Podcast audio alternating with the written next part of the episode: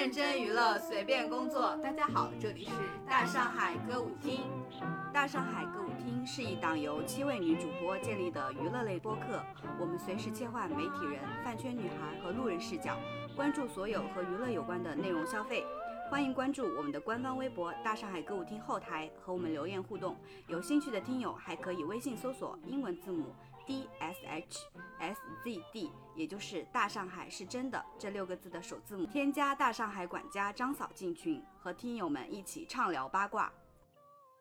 Hello，大家好，这里是一期特别的更新。这一次更新也是久违的，由我们上海的三位主播线上合体。那还是先按照惯例跟大家做一下自我介绍吧。大家好，我是所有团购都在路上的老袁。大家好，我是在疫情期间点到肯德基的天选之子傅文佩。大家好，我是不把冰箱塞满就会焦虑的白玫瑰。那大家都知道，其实目前上海还是处在疫情的阴影当中。我们大上海的三位主播也已经居家隔离差不多快一个月了。那我们每天也会在群里分享今天又发了什么物资，又团购到了哪些菜，今天的午餐是什么。那么关于疫情，我们这次是作为普通人有了非常深刻的体验，所以我们就一起录制了这一期特别节目。基于我们大上海歌舞厅的调性，这期节目我们就参考了拜托了冰箱的节目形式，从三位主播的冰箱囤菜开始，聊聊我们在疫情中的生活和心理状态，也算是记录一下这一段特殊的经历。那先从老袁开始，我们想先看看老袁的冰箱，目前你们你的冰箱里面还有什么？哦，我在两点的时候就是重新看了一下我的冰箱，我发现我目前的库存主要分为三类。一类是蔬菜，可能就是塞满了所有的冷藏这一层。现在我的库存是有圆白菜一颗、娃娃菜两颗、花菜一颗、番茄六颗、上海青六颗、西葫芦三个、莲藕两节，这就是我全部的蔬菜。但是要说一下，老袁现在是一个人也用这个冰箱，对吧？对，因为我室友就是呃去他朋友那儿住了，下面是到冷冻那一层。我冷冻那一层基本上就是以各种速冻食品为主，可能就是速冻水饺两袋、冷冻鸡胸肉两袋、冻虾仁一袋、香肠两袋、腊肠三小根儿，还有半袋汤圆。然后有一些其他没有办法归在这里面的东西，可能是一些之前我妈妈有段时间来陪我住的时候她买的，然后就是我完全没想到这些东西现在还在，而且还能吃。是干菜那种吗？干货那种吗？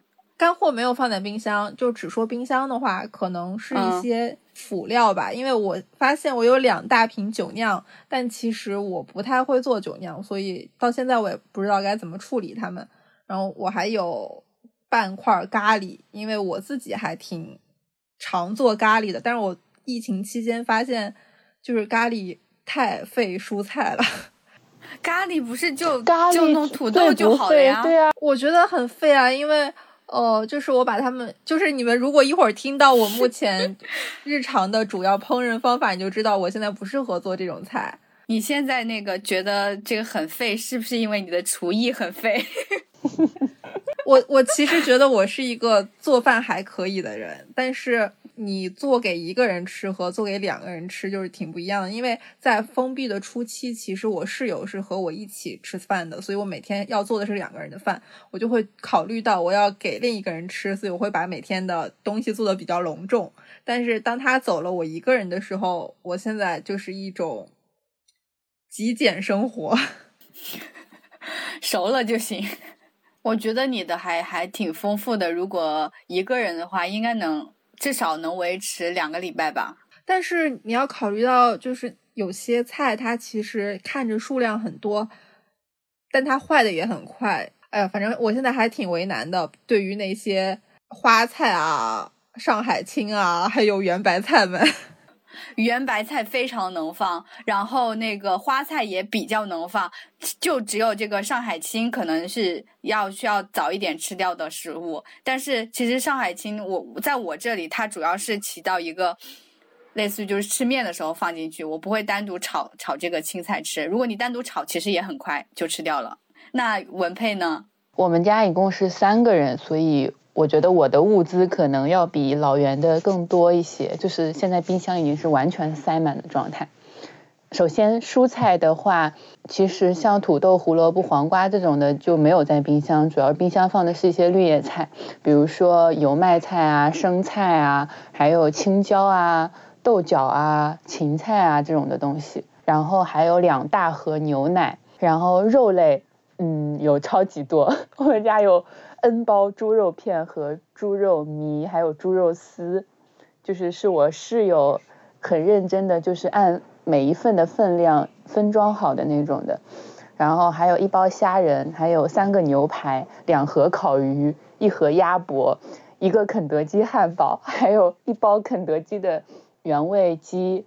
还有一个筒骨，然后还有一些生的鸡腿。因为我们家两三个人，每个人的口味都不太一样，所以酱料也有很多。首先是我室友通过熬猪油自制的两盒猪油，就是他就是就是他把肥油，我也熬了，对，他熬了超级多。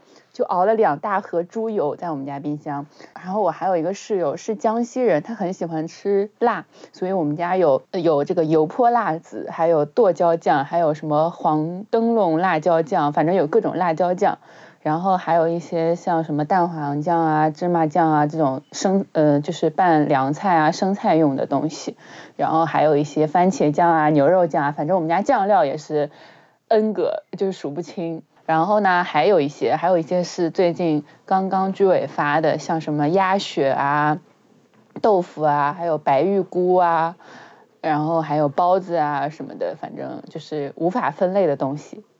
你发的这些都很硬通货哎。对啊，就我们发的还还可以，嗯。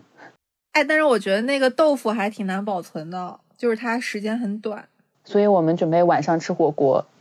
哇塞，豆腐很难保存，但是豆腐如果你把它放在冷冻区变成冻豆腐，它就可以存很久。但我们冷冻区没有位置，全是肉。然后我们家也有一盒酒酿，还是在三月三十一号，就是封之前的最后一天，我跟我室友连夜九点多十点出门买东西买到的酒酿。但是酒酿你们要怎么吃呢？就是冲鸡蛋。我家也有酒酿，冲鸡蛋啊。我没有鸡蛋 啊！你没有鸡蛋？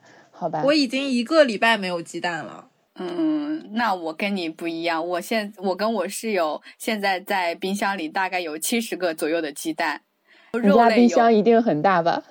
我家冰箱上面四层，下面三层，然后上面主要是也是一些，比如说土豆，呃，土豆没有放冰箱里，茄子、西红柿，然后鸡蛋，然后还有一点呃腊肉。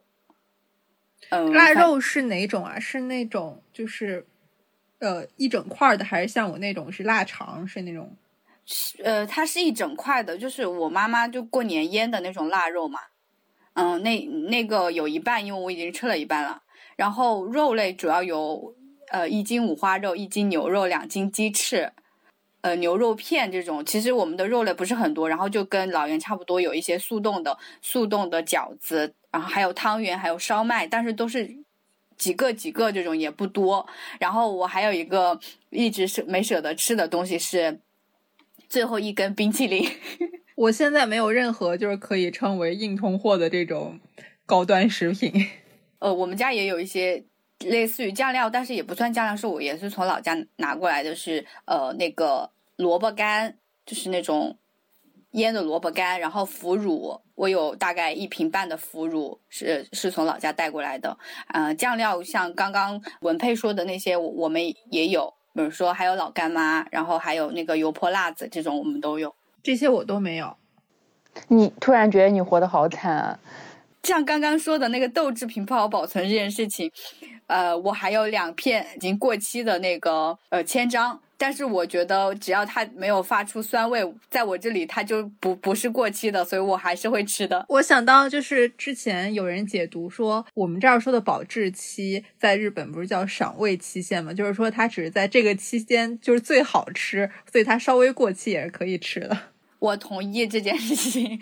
我本来以前就挺同意的，在这个期间我更同意。我在疫情期间反正是吃过很多过期的，什么牛奶过了两天我也喝了。牛奶我不敢喝 过期牛奶我没有，吐司但是我有。哦，然后还有一个我我冰箱里的是我室友的，是他呃昨天团购买的快乐水，就是可口可乐和那个咖啡。基本上我的冰箱是就是这个样子了。那你们觉得？哪些食材是你们在疫情期间觉得比较实用的？哪些又是让你们觉得很难保存，然后或者说不知道如何下手去操作的东西？关于食材，我觉得比较实用的都。都还好，但是有一个东西我觉得很实用。其实这个我给你们推荐过，然后这一次居家的期间给了我很大的帮助，就是那个笑厨的番茄酱。很早之前，因为那个番茄现在番茄没有什么番茄味嘛，所以我就买了很多这种呃袋装的番茄酱，就是到时候。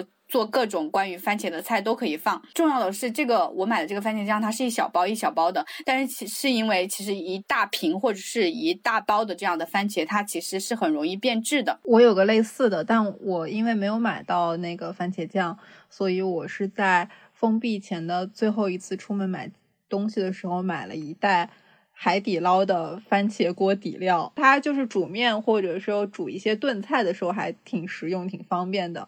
就是在它用完之后，我自己用番茄也试着熬过一两次，就是味道差别还是蛮大的。这个时候你就要加我买的这种番茄酱，但你那个肯定是需要提前网购的嘛，也不是我出门超市就能买着的。但是我很早很早之前就给你安利过了。好的，好的，好的，好的，不要吵了。我这次意外的发现了之前我妈买的一些，呃，就是干银耳和干香菇。就是在这段时间，我觉得如果我所有的蔬菜都吃完了，至少我还是有一些可以称之为菜的东西吃的，所以我还挺惊喜的。另外，就是我这次更坚定了我自己的一个喜好，就我热爱所有的速冻食品。我坚定了我不热爱速冻食品这件事情。我觉得那个速冻的饺子，我我只是为了饱腹。其实还有一个，我觉得挺。就是刚刚说的吐司或者面包这一类，是因为我家有有烤箱，所以就是其实早上我们还是要那个居家办公的嘛。然后早上你想多睡一会儿干什么的？你起来煮个面，其实也也挺麻烦的。然后我就会买到这个吐司，在烤箱里面烤十分钟，然后你就会获得一个外面酥脆、中间绵软的这个。四呃面包，然后你再煎个蛋，就可以做成三明治，就是那种十分钟可以搞定。嗯，是那种你在外面，比如说全家买的那种三明治，再放到微波炉里面去热的那种不一样的口感，非常绝。这个也想推荐给大家，这个我也跟你们推荐过。那你推荐的是烤箱还是推荐面包？面包啊，就算你没有烤箱，你用平底锅同样可以做出一样的效果。我试过平底锅，我不行。那有可能是你买的吐司也不对，不能买那种非常软的吐司。要不就是那种咸吐司，就是稍微硬硬一点的，而且用小火慢慢的煎到两边有点发黄，然后拿起来微微热的时候，它是最好吃的。我录了一个 ASMR，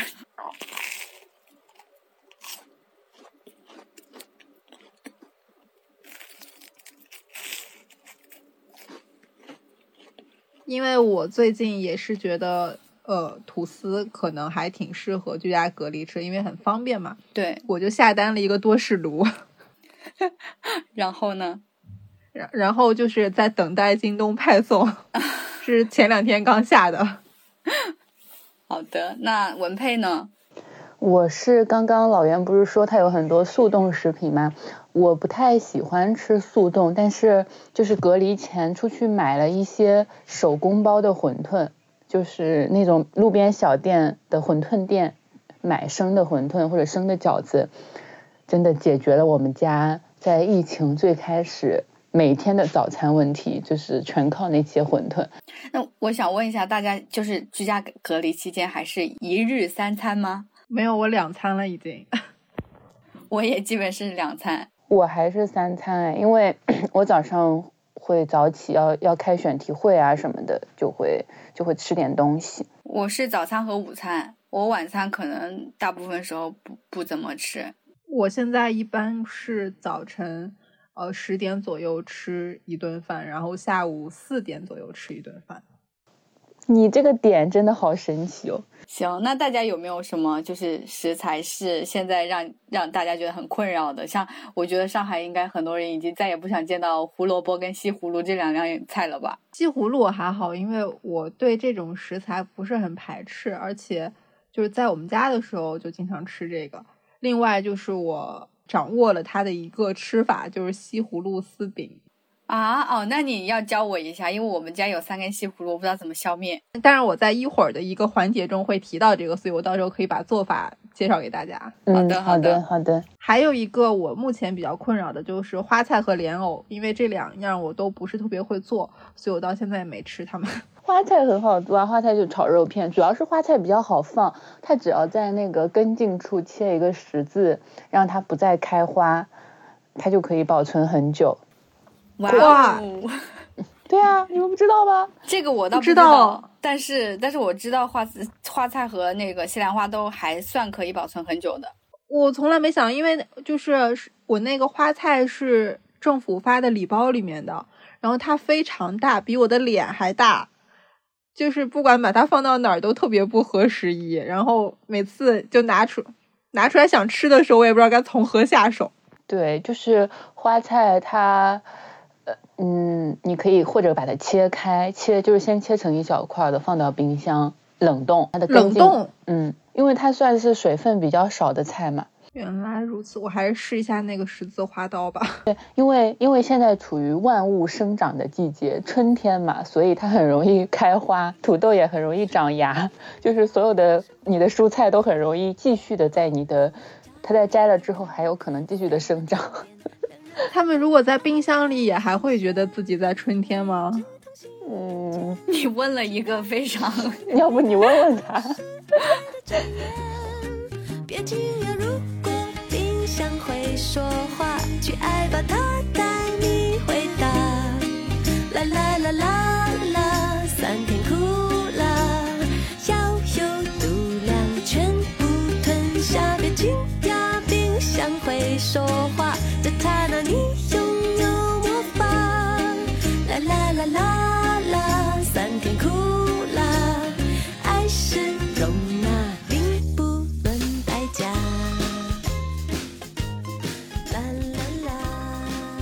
文佩有什么不好处理的食材吗？我觉得就是我们家的油麦菜，就是有一次政府发东西就发的太多了，就是一个礼包全是油麦菜，然后我就觉得有点难处理，因为我觉得油麦菜有点苦。嗯，对，但是我挺喜欢吃油麦菜的，而且你们家有三个人哎。嗯，我不喜欢吃这种纯就是纯绿色菜的炒菜。那你今天晚上下火锅吧。好的，我们家曾经还有一把高贵的茼蒿，然后它在我们茼蒿我也喜欢吃，对我超喜欢，我也不行。它在我们家第一天就进了火锅，但是我们当时没舍得吃，就只用了一小半儿，然后它就一直在我们家冰箱被供着。结果前几天我拿出来的时候，它已经烂掉了。这不是和我的那个蘑菇一样吗？我很喜欢吃蘑菇，所以我在。之前就囤了一盒，一直没找到合适吃它的机会。结果昨天拿出来想吃，它就是表面已经变黏了。哎，你选择错了，蘑菇菌菇菌菇类不是能囤囤货的选择。我一直以为蘑菇什么都特别能放呢。你以为在拍《山海情》呢？《山海情》也说了，这个蘑菇要长出来，只要赶快卖，不然容易坏。你们有受到土豆长芽的困扰吗？我不困扰啊，它长牙了，我继续吃啊。你不怕中毒？我也是。不会啊。可是我们家从小就是这样吃的，就是从小长了牙就把那块抠掉继续吃啊。我有一个迷之的那那个自信，就是所有的菜，你只要把它搞成十成熟，它应该都不会有很大的毒性。刚刚其实文佩有提到说，呃，政府有发一些物资，大家发的礼包里面都有什么呀？如果算上刚刚的，应该是发了五次。天呐，你们怎么发了五次这么多？你们不是吗？不是差不多都这样吗？不，我们才发了三次。我们发了四次，然后这中间还有一次是那个莲花清瘟和六神丸。哦，那不算。那不算。我们上一次发的是一箱，是土豆、茄子、洋葱，然后有火腿肠，还有蹄膀这样的，这这个东西是比较多的，然后就没有了。老袁呢？我觉得第一次发的还就是品质蛮高的，当时我就心里面的想法是：天呐，上海这么有钱，就是连发给每一户的东西都看起来是很贵的。因为我当时拿到的是一些冷冻食品，比如说呃有那种。一盒甜虾，还有一袋香肠，包括那个虾肉馄饨。那虾肉馄饨好像还挺有名的，是那个正大集团还是什么的，挺网红的一个虾肉馄饨，就是确实很好吃。我们都没有发到过速冻食品和米面粮油这种东西。我我好像跟你们正好反过来，我们刚开始发的特别不好，就是我们第一次发发了四根萝卜和四根黄瓜。就只有这些，然后我们当时就觉得，就是我们全小区的那个群就在骂，说我们居委肯定是从中抽了一些油水啊，怎么怎么样的。然后第二次就发的还可以，发了一些像洋葱啊这种蔬菜，然后发了一盒肥牛，然后肥牛我们当天又吃了火锅。然后第三次就只发了一块腊肉，第四次和第五次，呃，其实是一次，只不过是分两天发了。就是发了米面，然后还有一些蔬菜，还有一些橙子，还有一些红肠啊，还有四盒泡面。那你们的好丰盛啊！我也觉得很羡慕。我我就很好奇这件事情，这个物资分配到底是。按照什么样的标准？为什么会各个区会差这么多？可是问题，我和文佩在同一个区啊！我第一次只发了四根萝卜和四根黄瓜的时候，我们去问了居委的大爷，就是我们在做核酸的时候就去质问了他，他说我们街道全是居民区，就是没有企业，所以纳税很少，然后所以我们只能发四根萝卜跟四根黄瓜。然后我们想了想，哦，好像很有道理。我们小区那我们那边确实确实都是老年小区嘛。然后但是后来就慢慢的多了起来。那大家疫情期间解锁了什么一些新的菜式？家常小炒哎，我们家就就一直都做家常小炒菜。就是你之前没有做过的，你现在有做吗？哦，那有那个红肠，我以前是就是不吃红肠。的是应该是上海这边吃红肠比较多吧？红肠不是哈尔滨红肠吗？呃，我那边写的是上海红肠啊，那不就是香肠吗？不是，那是很粗的，不跟香肠的味道不一样。对，它有点烟的味道。哦，我没吃过，我也没见过。对，就是我以前也没吃过。需要红肠科普评论区。对，那你怎么烹饪它呢？让你解锁？就炒了豌豆，就跟火腿肠一样，就可以。对，我是拿我炒了我们家的豌豆，然后我室友也把红肠去做了焖饭，但我没有问他这个焖饭怎么做的，也挺好吃的。然后还有腊肉，腊肉我以前也是不怎么吃的，因为我妈从小告诉我不能吃腌制食品，还有烟熏食品，她觉得这里面都有那个什么防腐剂啊什么的，她就不让我吃。我们家所以从来不吃这种东西。但是我发现我们社区发的那块腊肉还挺好吃的。就是让我爱上了腊肉，它可以炒那个芹菜，就就把芹菜的那个味道也提出来了，还挺好吃的。但是它很麻烦，它要先煮，它要先把那个煮三十分钟，就是我觉得这个处理过程很长。那个腊肉不是熟的吗？对啊，但是它太咸了。就是我看那个包装上是让我这样做的，就是因为它它的盐分太多了，所以要先放水里用开水煮三十分钟，把那个咸味儿稀释掉一些，然后再再切片炒，不是这样做的吧？嗯，反正我们家自己熏制的腊肉没有这一步，就是要把它洗得很干净，它的盐分就不会。非常咸，而且我们认为咸是正常的。然后就你用这个腊肉再去做炒菜的时候，你就不用另外去加盐了。反正就煮三十分钟还是很咸，不知道为啥。然后我们还一直给它换水，就是把那个咸掉的水再给它换掉。那你们这个也太复杂了，我都觉得很浪费了。为了那块肉，对，但是还挺好吃的。浪费水还是浪费时间？都浪费，还浪费煤气。我确实每天最大的困扰就是我做饭一小时，吃饭五分钟，就是最近这两天都在做一些比较需要花时间的菜，比如说我昨天中午做了两个菜，一个是那个哦番茄胡萝卜牛肉，然后这个因为因为要煮很久，所以我一直在那盯着。然后另外一个是弄一个土豆饼，土豆饼的方式也很麻烦，我需要先把土豆擦成丝，然后在平底锅里煎，然后不停的翻面。但是我其实吃起来的时候，我吃了可能不到五到十分钟，这些菜就已经吃完了。然后我每天觉得意义在哪？那我就是考虑到你们这些烹饪时间过长的原因，所以我现在就是基本上我的烹饪方法都是最基础的。煮吗？对，就是我之前其实还做过一些比较复杂的菜，比如说什么菠萝油条虾之类的。但是我近两年如果自己吃饭的话，我感觉。比较像西餐，就都是水水煮或者煎什么单一食材，然后把它们拼在一起，看起来就是很好看。但是其实没有像我们平时吃的那些菜一样，是有不同的东西炒在一起，是味道比较丰富的那种。所以我现在就吃的都很简单。比如说呢，我现在最常吃的，在我以前有鸡蛋的时候，可能我会煎一个鸡蛋，然后会烫一个西兰花。再煎一些香肠什么的，就是再配一个那个燕麦，然后这就是我的上午吃的那一餐。然后可能下午的话，就是我之前买了一些在拼多多上买的非常便宜的一一个速食的面，它这个面是号称是荞麦面啊，我也不知道它是不是。但是你只要把它泡在水里面，它最后的那个口感其实有点像凉皮儿，嗯，就是还挺方便的，就是可以泡熟。然后我就会泡一袋那个，然后用那个就是各种酱汁调一下，比如说什么就是又酸又甜的东西，再加一点料酒。哦，对对对对，就是那个东西，再加一点那个生抽调一下，就是再烫个菜，再煎个肉，就是这是一餐。就我现在所有的都是单一食材、单一做法。我跟你挺挺不一样的，我基本上全都是中式做法，而且解锁了很多新的新的菜品，比如说泡菜苕粉肉丝，泡菜是自己腌的。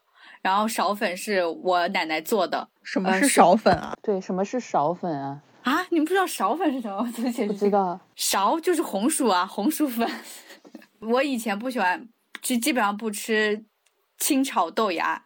然后我这次因为自己发了豆芽，所以吃了清炒的豆芽。这里有一个小小技巧教大家，就是这个豆芽发的时候一定不要见光，不然它会有红变红，变红它就会发苦。我第一次发的就有点苦。然后还有刚刚文佩也说熬猪油，我也熬了，因为我买的那个五花肉有点太肥了，所以我把它熬成了一小碗猪油。哇，这也是我不能理解的一个吃法，因为我不吃猪油，就是我从小在家，如果我们家用猪油炒了菜，我那顿饭吃的就会非常不开心，而且会有点生气。然后后来我发现很多人家好像都会熬猪油，然后最近不是有一个新闻是某些小区他们发了。那个肉质量特别差，就是特别肥的那种嘛。嗯，然后我当时就特别不理解，我觉得其实发物资也是一个很复杂的事儿，因为大家口味不一样。比如说，就说发猪肉这个，幸好我们小区没有发。如果我们小区发了猪肉，我会觉得非常难以处理。首先我自己不吃炒的猪肉，啊，你不吃炒的猪肉？就是前一阵儿我和我室友一起吃饭的时候。他当时买了一些猪肉，然后他有一天晚上就炒了，然后炒了以后，他发现我只吃那道菜里面的那个菜，他就问我你是不是不吃猪肉？我说我是可以吃，但是我没办法吃炒菜里的猪肉，还有就是，呃，明显是有猪肉味道的猪肉，我只能吃，比如说呃饺子里面的猪肉，还有就是它制成了某种东西的那种猪肉。你。那你来我们家绝对活不了。我们家很多都是蔬菜炒猪肉片、蔬菜炒猪肉糜、蔬菜炒猪肉丝。我只能说，雪姨真的把你在陆家养成了小少爷。我刚刚问老袁是不是有一些干菜，其实我我我家就也有很多干菜，成为了我就是在这个居家期间很尝试的一些新的菜品。因为其实刚刚封控的时候，我就有跟我妈妈说。说我其实好像抢不到菜，我妈就就赶着快递还能送的时候，给我寄了一箱干菜，包括那个干笋、干酸菜、干豆角、干辣椒，还有刚刚说的那个红薯粉，还有呃，对，这这些都是我奶奶晒的和弄的那些产品，然后我妈给我寄过来。我就发现就是这些菜我现在基本上都能做着吃了，因为我以前其实不会不会自己主动去做的那个吃的。我现在特别想吃我们家那儿的一种干菜，我不知道你们有没有吃过，叫黄瓜干儿。没有。哦，那个好像是我们当地的特产，我下次可以带点给你们尝一下，真的挺好吃的。它就是黄瓜变成那个干儿以后，你泡水，然后把它焯熟，加那个醋什么的调了以后，就非常清爽，而且很有嚼劲儿，就是你能吃出截然不同的黄瓜口感。那就是其实。跟所有的这些那些干菜的原理都差不多，就是豆角啊，然后酸菜笋啊，这些都差不多。我觉得干菜还挺妙的，就是它们变干以后，就是看起来好像是什么营养成分蒸发或者怎么的，对对对。但是我觉得它们口感反而更进一步了。那我倒没觉得更进一步，只能说是有一种其他的风味。那大家疫情期间是不是厨艺明显提高了？感觉老袁没有，我退步了吧？但是我就是最，我以前不是挺不擅长煎东西的嘛，我煎过一些很黑的香肠什么的，但我最近煎东西还挺成功的。我今天中午还煎了牛排，当然也是我唯一的牛排了。我觉得煎这件事情最大的技巧点就是你火不要开太大了，很难失败吧。刚才不是提到说我现在做的东西都很单一嘛，就是单一煮单一煎。然后我迄今为止做过最复杂的东西，就是我刚才跟白玫瑰说过的西葫芦丝饼。这个你要分享一下做法吗？我正好有西葫芦，不知道怎么处理。我可以分享一下，但是我想说的是，我虽然做了它，但是我失败了。为什么？对，这就是问题。问题是你一定会成功的，因为我的锅不行。我的锅太小了，我的锅是那种就是口径就是那种小奶锅。我现在做任何菜都是那个小奶锅，它倒进去以后是没有办法翻面的，只要我翻面就会让它碎掉。你如果有一面成型的话，你可以借助工具来翻面。我给你教一个好方法，就是你你把那个小奶锅，呃，就有一面已经煎熟之后，你把它那个用那个用用那个盘子给它倒过来，再倒过去，对？对。我想，我要不然再买个锅吧，等解封以后。嗯，我下面可以介绍一下这个西葫芦丝饼。这个其实是我从小吃到大的一种饼，但是我现在已经不知道我们家那儿的具体做法是什么。这个是我从小红书上学的，就大家可以先把那个西葫芦擦丝儿，就变成丝儿以后，你在里面扔可能一到两勺盐，为的是让它那个水分出来，就和所有需要沥水的那些蔬菜一样。然后就把撒上盐搅拌以后静置可能半小时左右，然后把那些水去掉，就剩那个可能有点脱水的西葫芦丝，然后在里面放鸡蛋和面粉，然后具体放多少，我通常比如说呃半根西葫芦，我会放两到三个鸡蛋加两到三勺面粉，然后就把它们搅拌均匀。我感觉你鸡蛋和面面粉放的有点多哎。鸡蛋放的有点多，有点多。我觉得鸡蛋放的有点多，而且你鸡蛋是鸡蛋整个放进去，还是只放蛋清啊？整个。好的，我看的很多，比如说像类似于这种，它都可能只会放蛋清去做搅拌，因为蛋黄好像，嗯，不，这问题也不大。主要是我也没有办法把蛋黄搞出来啊。好的，这也是一个技术难点，是吧？这个搅拌过程中，你可以加盐或者加五香粉。因为我自己专门买了一瓶五香粉，所以我就会加五香粉，然后把它搅拌成就是你觉得它差不多的时候，就是粘稠状，然后就可以下锅煎了。好的，我今天准备试一下，等会儿。其实我觉得挺简单的，就是因为我厨艺退步很严重，但是我之前是经常做这个成功的。所以它是一一整张大的饼吗？但是我看其实好像你也可以把它把它做成小饼啊。我是做成小饼，但是我就是每次。要做的时候就手忙脚乱，我每次往锅里倒的那个量就会把握不好，就搞导致最后就炒成一坨。好的好的，那文佩呢？嗯，最难做的菜嘛，也不说也不算最难吧，就是尝试了一下做披萨。我们其实是没有披萨饼的，但是我们家有那个卷饼，就是很薄很薄的卷饼，然后我们就落了两层。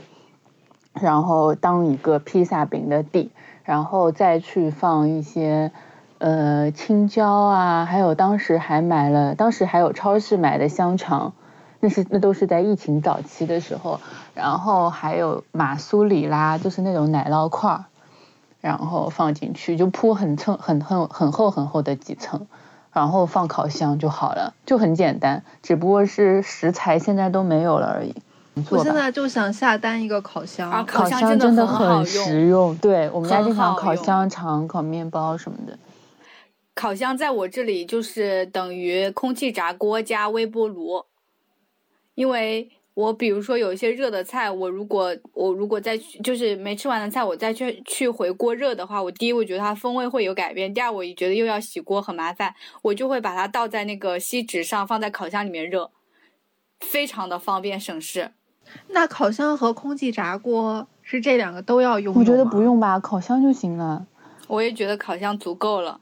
嗯，感觉我必须尽快添置这些小电器，不然的话，我只能用我的小奶锅处理一切，我就只能永远的煮菜和煎香肠。现实没有办法让你很快的添置这些东西，你只能用手头边有的东西去做自己技术上的努力，好吗？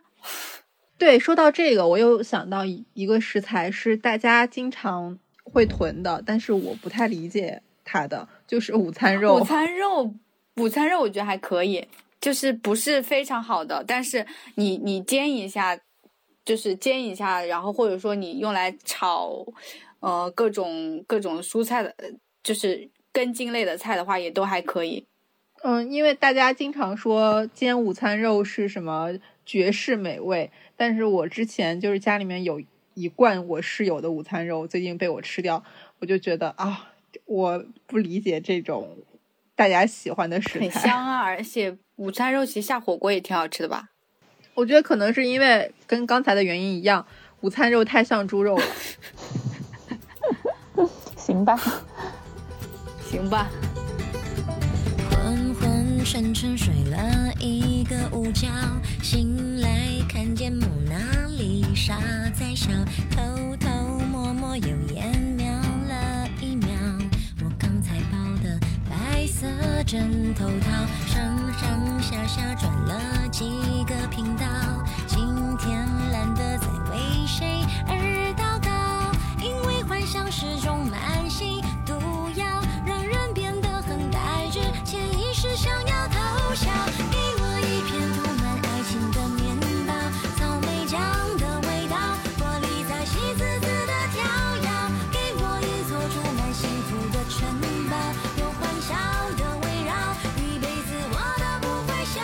实像我们刚刚聊到这些这些做法之外，就是我们往往源头再去聊一下，因为现在大家都知道上海其实买菜其实特别不方便，包括很多生鲜电商其实有的需要抢，有的像我这边其实已经停了，基本上就只能依靠一个唯一的方式，就是社区团购了。让社区团购最近也是成为了很多那个热议的焦点嘛，大家都说其实现在上海的这部电影就叫《我的团长我的团》，因为大家都是在跟着团长去囤自己的食物。你们有看到那个有关这个上海团长的一个选角情况吗？就说谁谁演谁，好像叫雷佳音是吗？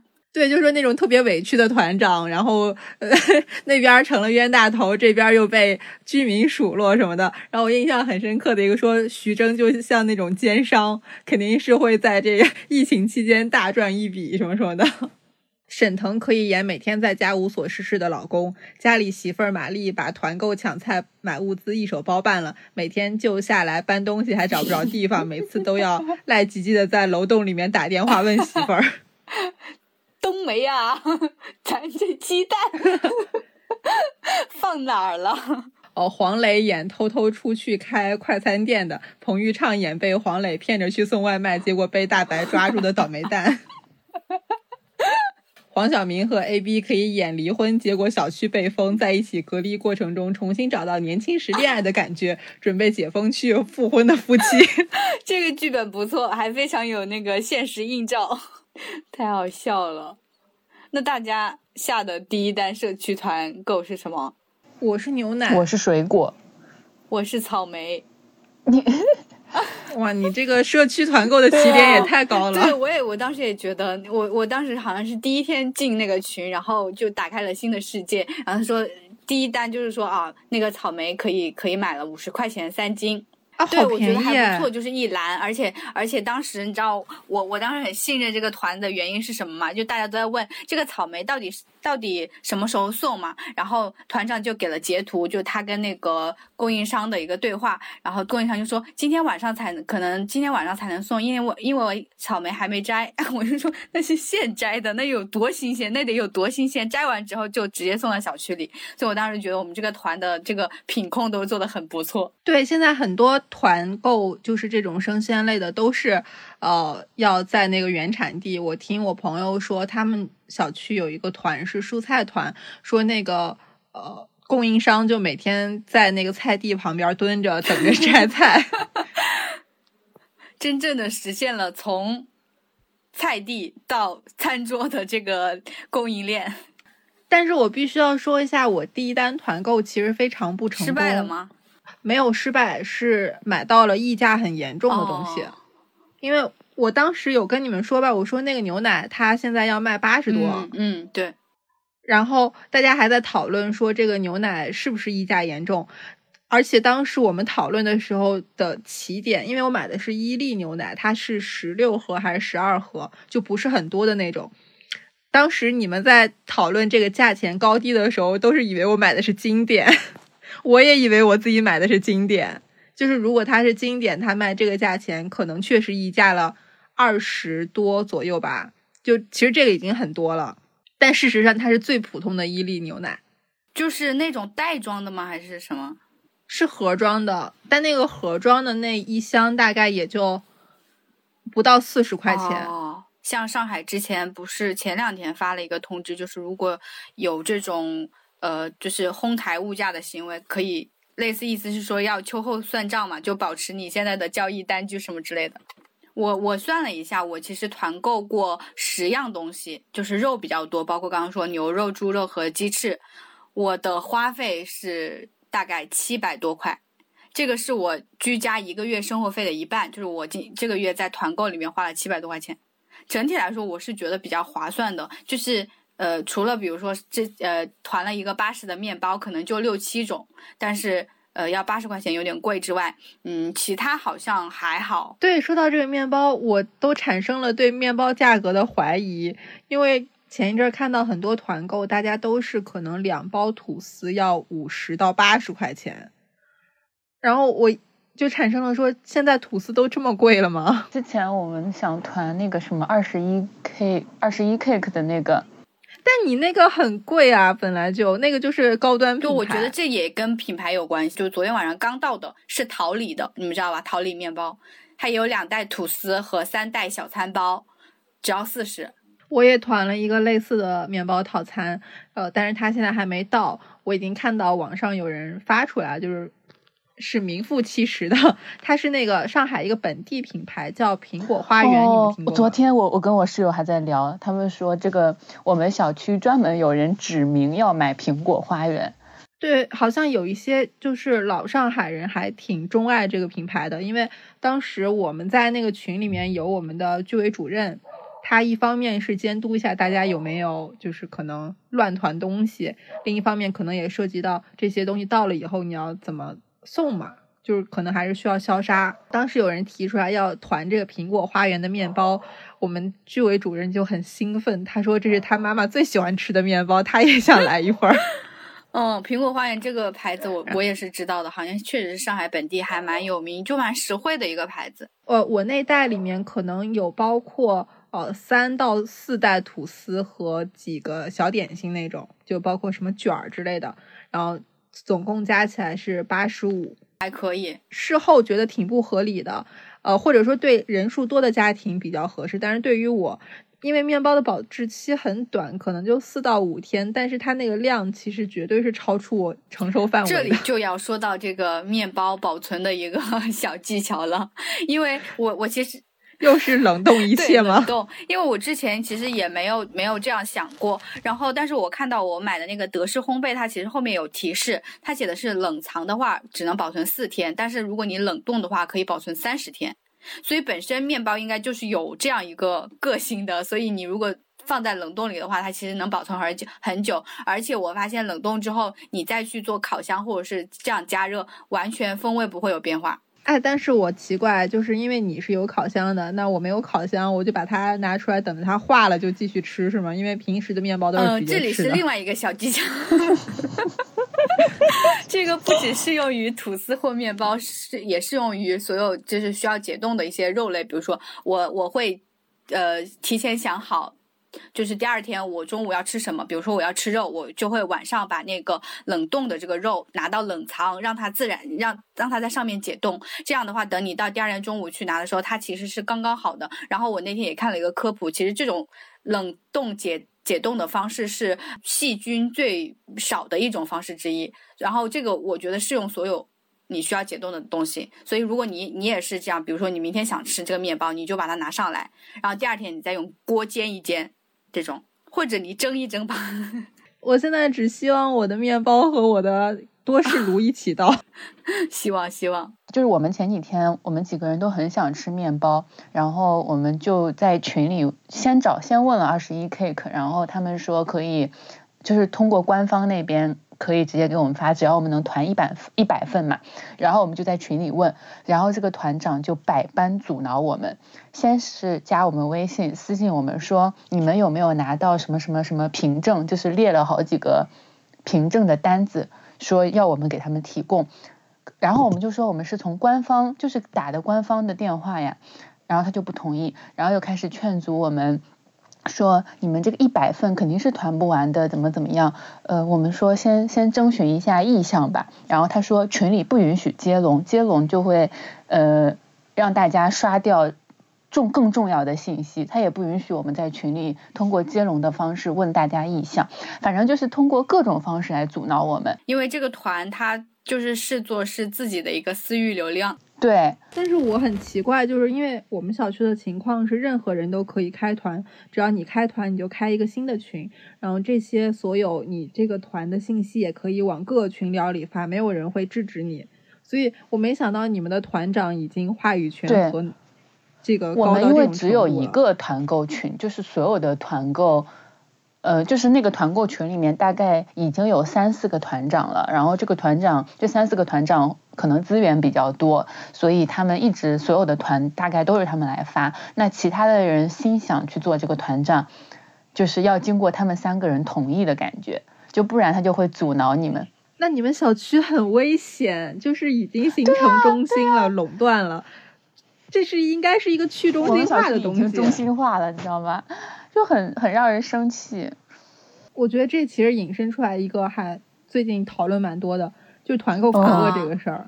我觉得几乎每个小区都因为团购可乐吵我过架吧。们小区我们小区团过一箱可乐加一箱雪碧的组合装，而且是秒没，你知道吗？就是发团，然后迅速五分钟之后秒没。没有人制止这件事儿吗？因为其实现在所有的物资运输，以前我们是可以靠外卖或者是快递，但现在都是要志愿者，志愿者他们是我就是不能理解，我们小区在团这个可乐和雪碧之前，是我们想先想要去团面包和蛋糕的。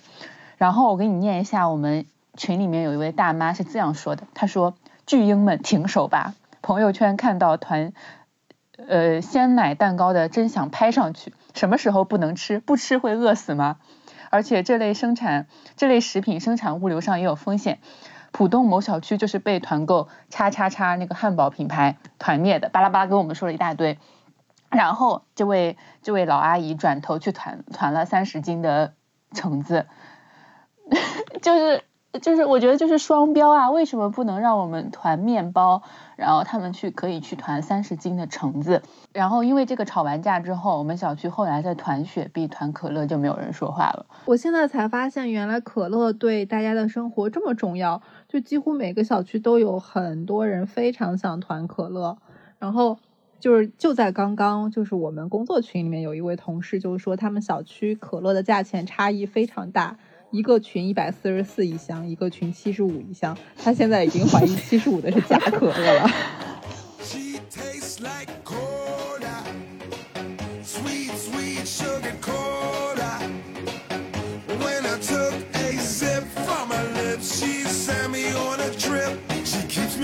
at night, and it's all because she can't stop your diet, baby. You don't have to slim down. Slim down. I love your curves, and believe me, it is every pound. Stop your diet, come on, do it for me. Round, round, round, round, cause you're so sexy. She tastes like 其实.通过这段时间，我发现大家好像又重燃了中国最骨子里的囤积癖。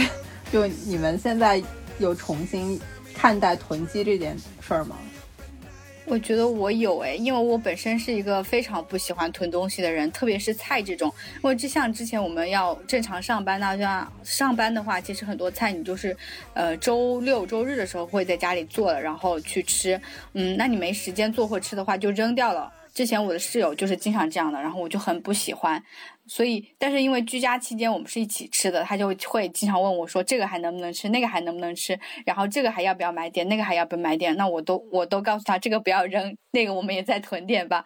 我还是刚像刚刚说了，我其实还是有那个食物焦虑症的。我现在心手上的这些东西，我觉得应该也是够能吃到两个礼拜是可以的，但是我还是会觉得我冰箱空了的话，我就蛮蛮焦虑的。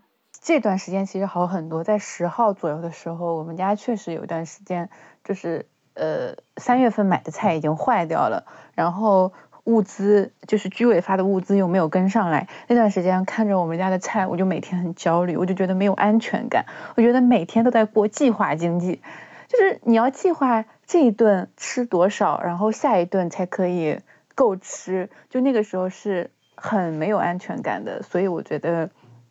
还是有囤点，就是囤点能存放时间久的东西的必要。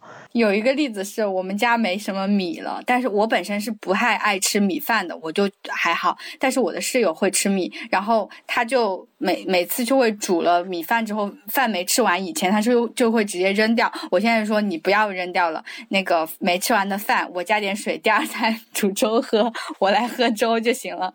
坚坚决不可以浪费这件事情。你说这个。我想聊那个，就是下一个问题，就是我疫情中最崩溃的瞬间，就是因为大米的事情。就是，嗯，前段时间还没有发米的时候，我们家米其实也快吃完了。呃，有一次吃完饭，我们家就剩了，就是我室友碗里剩了一点点米，我就在收碗准备去洗碗的时候说了一句，我说：“你看多浪费，我们家就米都没有完，就快吃完了。”就是我说了他一句，可能我当时语气不太好，然后我室友当时也每天都在抢菜，他也很焦虑，然后我们俩就大吵了一架。就是那是我那就是我们俩以前是从来没有吵过架的，就是因为米饭的问题，就是因为这个问题吵架。就是两个人其实都知道米饭这个大米已经不够了，呃，我可能当时也没有太大的恶意，就是只是提醒他一下，呃。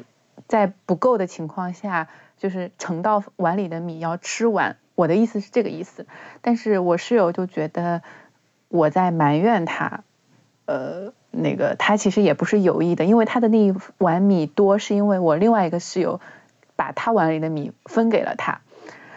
就是反正其实就是非常，就如果在日常就是非常小非常小的一件事情，但是就是因为疫情，大家就是很压抑、很焦虑。然后我们那天晚上就大吵了一架，就是因为我不是一个脾气很暴躁的人，我室友也不是，就这件事情，就后来想想就很离谱，为什么会因为一个碗底的一碗饭而吵架呢？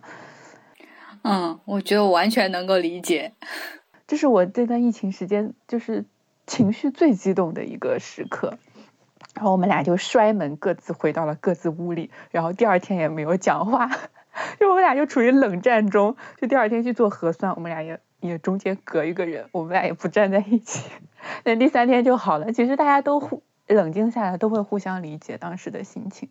但是疫情期间，就大家真的都挺脆弱的。我发现，就每个人的心理状态都是岌岌可危，可能任何一点小事儿，真的都可能就对让人崩溃。对，非常小一件事情，就是放在日常我都会觉得无所谓，就倒掉就倒掉了，不就是一碗剩饭嘛？那就当时，但就是会觉得说，如果真的没有米了，该怎么办呢？那那那就是一一粒米都不能浪费。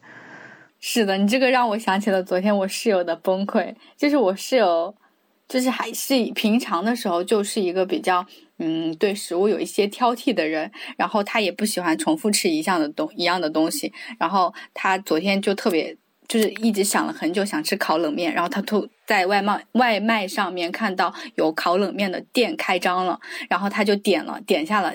大概等了一个小时吧，那边店家也给他送了，结果快递小哥不是外卖小哥给他打电话说他的餐被送到另外一个小区去了，送错了，而且那那边的保安还说这个外卖只能进不能出，也就是不能拿拿回来。然后我室友知道这个消息之后就瞬间崩溃了，就是就就已经有点歇斯底里，然后。嗯，快就眼泪都要流出来了。我当时觉得很震惊，然后我就一直安抚他，我说：“嗯，算了算了，没事，就没吃到烤冷面。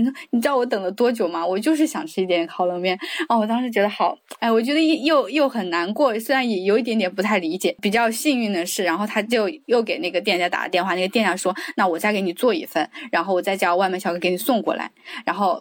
之后就是他很那个如愿以偿的吃到了这个烤冷面，但当时他崩溃的那个瞬间，我我是就是有一点点被震惊到，但我我是又能理解，但是我又能又觉得很挺挺难过的这件事情。我我也觉得，就是食物给人的那种，就是他平时可能也是会给人安全感的，但是到了这种特别的时候，就你会觉得食物是底线，你连这个都不能保证，你觉得你自己的整个人的状态都没办法保证了。你的心理状态也是一个很戏剧性的变化。还有就是，我觉得就是我们现在其实每天能看到网上有非常多的各种各样的求助信息呀，然后各种各样令人比较难过的信息。但其实我们自己无能为力的时候，我常常会就是有那个那个瞬间，其实是很崩溃的。然后就是眼眼泪就是直接就流下来。虽然那个那个情绪很短暂，但是这种情绪还挺反复的，一直。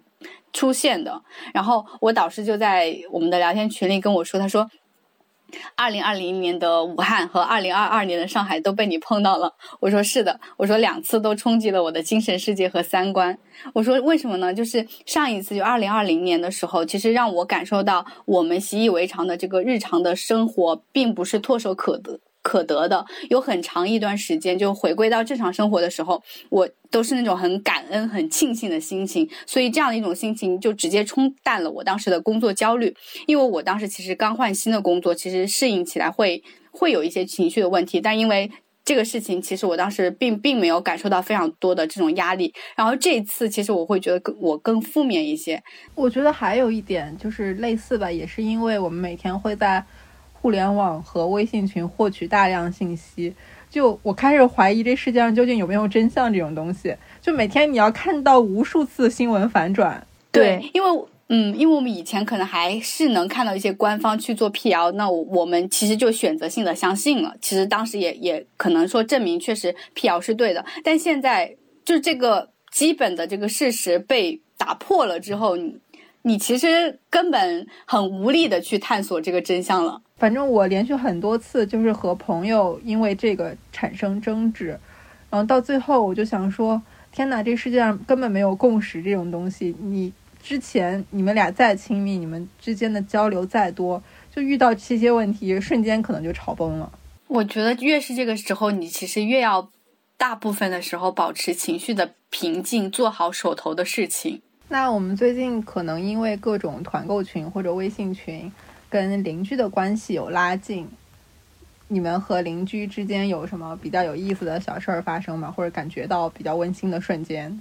这个我其实跟你们讲过，就是我那一次酒精没了，然后我就在群里问我说谁有酒精？我们跟刚好同一栋楼的一个姐姐，她又说她有一瓶可以倒一小瓶给我，然后我就说好的，我就带了我也是为数不多的水果，橙子和苹果，拿了四个下去，准备他倒给我的时候，我就给他，然后他倒完给我了，我把就是我把橙子塞在他怀里，他不要，然后他就一直推着我出楼道让我去走，他就说同一个楼的邻居，你不要搞这种事情。我当时觉得还挺挺暖心的。然后还有一个就是我我刚刚说的纸巾，纸巾没了，然后也是通过。其实以物换换物这件事情是我自己觉得不好意思要给他的，他他并没有说你要拿什么跟我换，呃，他也是推脱了很久，他说没事没事，不要不要什么之类的，就就这些比较小的事情让我觉得还蛮暖心的吧。但是你要说重建邻里关系这件事情，我觉得对我们还挺奢侈的。呃，像比如说因为团购这件事情，我们群里的气氛还蛮融洽的，但是对我来说，其实我主要是旁观者，因为我们只是租客。只是过客，对于其他人来说，他们其实就是这是他们的房子，他们就是真的确实可能邻居关系更走近了。还有的说，那等疫情好了，我去你家吃饭，然后我们要给团长买什么什么之类，这种其实是有的。但是我我我个人的话，可能就是因为这个身份的关系，其实嗯能感受到一些温暖温暖，但是没有他们这么的深厚吧。就是我现在觉得得病并不可怕，而是得病之后。被你的邻居知道之后，他们会埋怨，而且我们毕竟不是业主，我们是租客，他会不会说，因为你是租客，要把你赶出去，或者说这个这个事情过了之后，减对租客的态度会更不友好？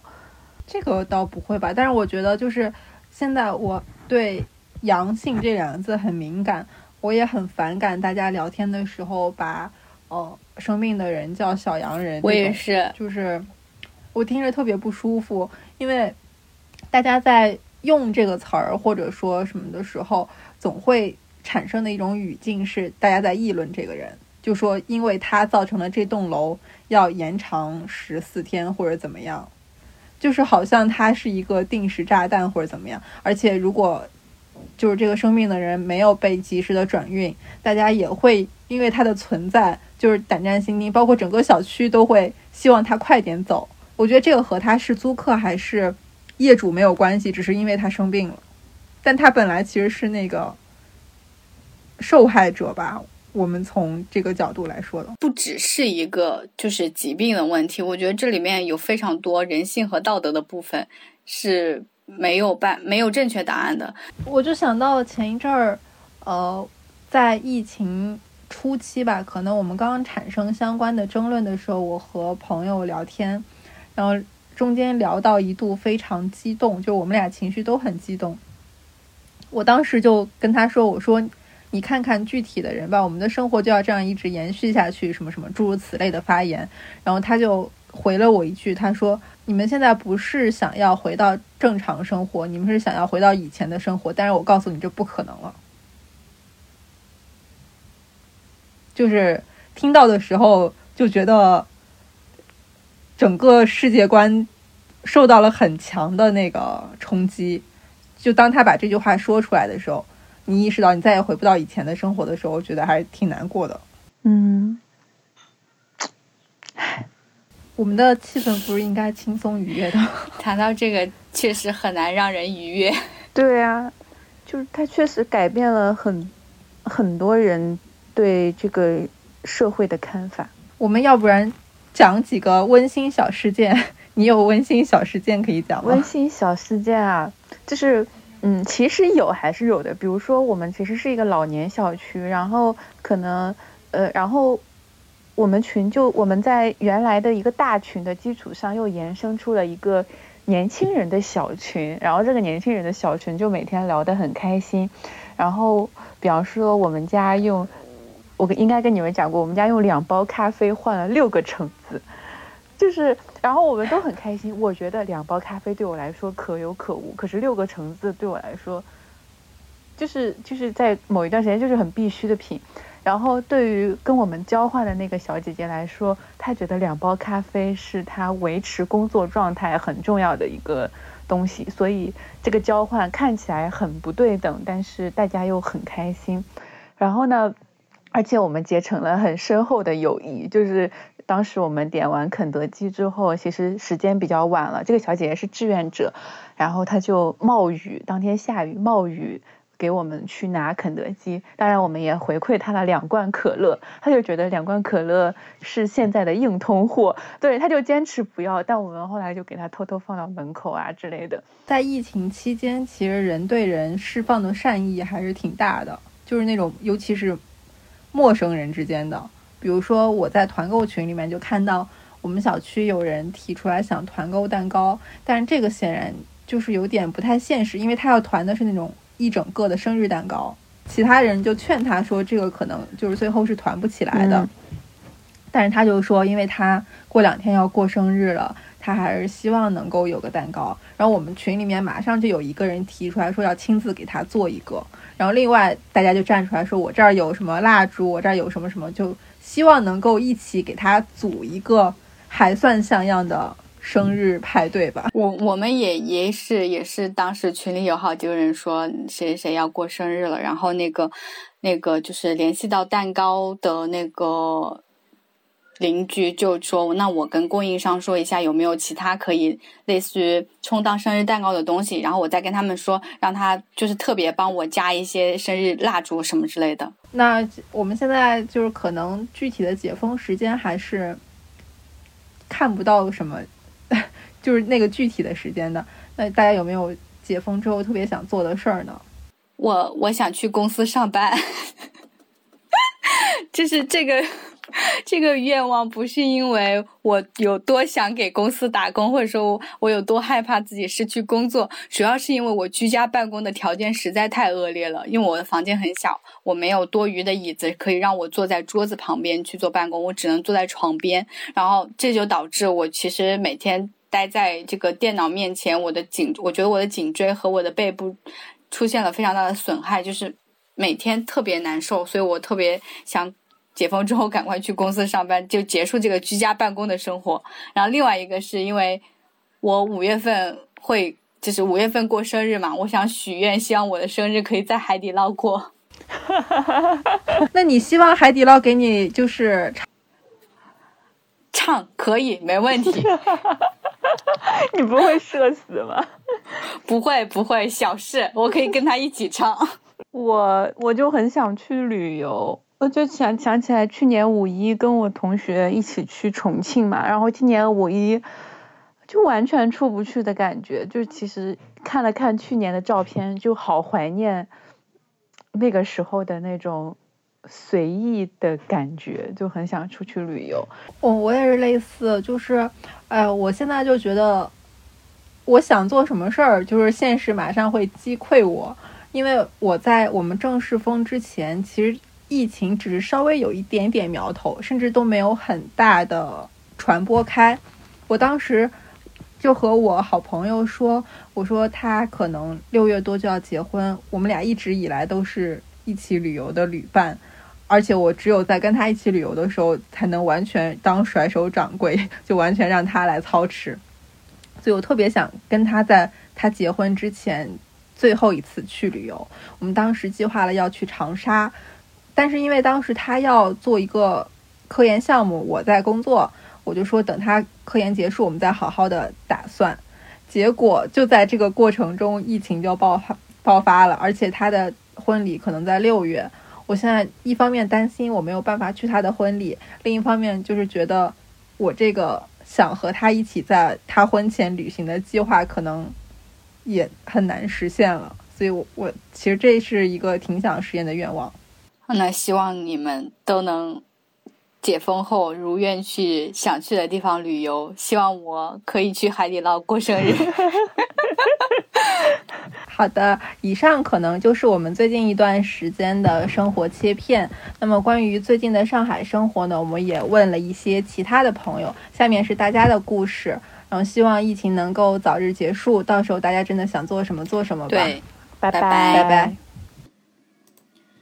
首先，我们邀请到了一位人美心善的听友。作为一名医生，他对于这次疫情也有着许多的体验和感触。那接下来，我们先跟医生糖糖聊一下。就是上海疫情以来，就是糖糖，你能跟我们分享一下你的工作发生了哪些变化吗？好呀，其实像三月二十八号的时候，我不是去了另外一档播客节目做客嘛，嗯然后当时我其实已经也是聊到这个 Q 到这个话题，就是说我们的工作发生了很大的变化。一方面的话，我们就是众所周知嘛，我们就开始有了一个新的就是任务，就是合彩。当时像我们医院是派了五支的合彩队伍进行一个闭环，就包括两个宾馆、一个酒店，嗯呃，两个宾馆，一个机场，然后是两个隔离点，然后剩下我们所有的人也是继续是留守在岗位的，包括因为像你也来过我们医院，见过我工作的状态嘛，在那样子的一个基础之上，我们的工作量还翻倍了。就是因为毕竟留守岗位也是一种职，因为人少了嘛，人少了之后，那我们的工作量肯定就是翻倍的嘛。嗯，那嗯，刚刚说那个闭环，就是具体是一个什么样的流程啊？第一款就是就是一直参加合彩，讲穿了就是从早上一大早起来，然后我们就是他就是就是这这这几个人是永远只做核酸采样的，嗯就不上班。嗯嗯，然后在他们各自的一个隔离点，或者是在宾馆、酒店，就是各各种各种的那种隔离点。那他们就是比如说呃，今天的合采结束了，那他们住在还是他们的隔离点吗？对，住在他们地方，有些人住就是刚刚说了五个的闭环嗯地点嘛，嗯就住在那当时那个地点。那这一次就是一个周期大概有多久啊？其实原则上是做四休二，但是其实是因为我们人手不够嘛，根本就嗯做不到。他这边的休二其实可能绝大多数是事后补给你的，他就是这样子一周哦就是七天这样子不停的采，然后原则上的话七天之后应该是有人来替补嘛，嗯对吧？替换一下，然后这部分人出去那个进行隔离，然后再重新返岗。但是其实实际上操作，他们就是连续个两三个礼拜之后才会有人替换他们。哦，那就相当于其实从疫情开始到现在，基本上可能两三个礼拜才能轮到休息一下一一小段时间这样的。对的，这个是讲的是闭环的那些人，嗯那我们剩下的人基本上还是留守在岗位上。但是你想人手少了嘛？你想你嗯之前见我已经很忙了，而且你是午休时间来找我的，对的对吧？但是嗯我已，你看我，你还说我演什么那个红血丝啊之类的，但是在那样子基础上，我们工作量还在加倍，就是我们的就是嗯物理上的或者是精神上的压力，其实都还挺大的。了解了解，就是相当于其实工作量是翻倍的，因为人手少了嘛，但是工作量没有减，甚至有可能是变得更多了。对，而且当时就是在抽筋点开的时候，我有讲说当时的一个医疗环境已经很差了。我们当时讲到很多人求医无门嘛，嗯但是当时是三月二十八号，就没有想到就是四月一号封城之后，整个医疗基本上停摆到了一个变天的地步。所以说，其实我们本来我们在三月份的时候，基本上就是已经开始住在医院里面了，因为呃，因为刚刚也讲到了嘛，因为人手太少了，所以我们也担心一旦如果被封控在小区里，就真的没有人来上班了。嗯，那现在这个情况，因为我们现在录制的时间大概在四四月中旬嘛，现在这个情况有什么变化吗？嗯，就是变得更差了。但是中间其实当中其实没几天就有一个变化嘛。我们嗯之前嗯就是有讲到说有些病人就是可能阳楼了，我们出不来怎么样？嗯但是三月二十八号的时候，因为当时的疫情还没有说到现在什么日增两万啊这样两万五这样子的一个嗯地步嘛，所以基本上我我们当时而且医院还没有出现院感。嗯对吧？我们当时纵就是大家知道是六院很厉害，然后后来六院的院感越来越就是控得到控制，但是现在的话，很多医院都有开始出现院感，然后那包括我们当时前几天的时候也出现过，对吧？我也跟你有嗯分享过一些比较那个什么的事情，嗯，然后那这样子的话，在录当时录节目的时候，其实外面的人给我打电话，血透啊或者任何的一些问题，只要能够帮我，都可以及时给他们收进来。对吧？嗯因为我嗯们可我们医院是可以做就是当天的核酸的，四十八小时之内就能够办办理那个入院手续，而且当天核酸我帮你去加个急，基本上一两个小时能够出来，就是不嗯至于像网上你看到帖子那个样子。但是现在的话，我们其实有更多的一些困扰，包括你小区比以前更加难难出出来了。我本人的话，因为基本上我是住在医院里面嘛，就还好。但是因为之前跟你们讲过一些，嗯因为比较特殊，然后令人愤怒的一些无妄之灾，不是居家隔离了三四天嘛？嗯嗯，然后嗯，也是就是前两天临时接到医院通知说，那我需要就是重新去返岗。嗯，那我们生活其实肯定是不方便的。关于抢菜团购，其实你们体会肯定比我深。但是交通停摆，可能对于你们封在家里的健康人来讲，可能感触没有这么深。因为像我的话，当时因为比较临时，所以我们是有嗯医务人员出入证，但是没有通行证。然后我当时是回了我爸妈那边，没有回我自己的房子，所以相当于就是整个骑行距离有十四公里。那我就就是因为我平时也不是说。平时一点都不健身，但是你用共享单车骑行十四公里的体验感确实会不太一样嘛，对吧？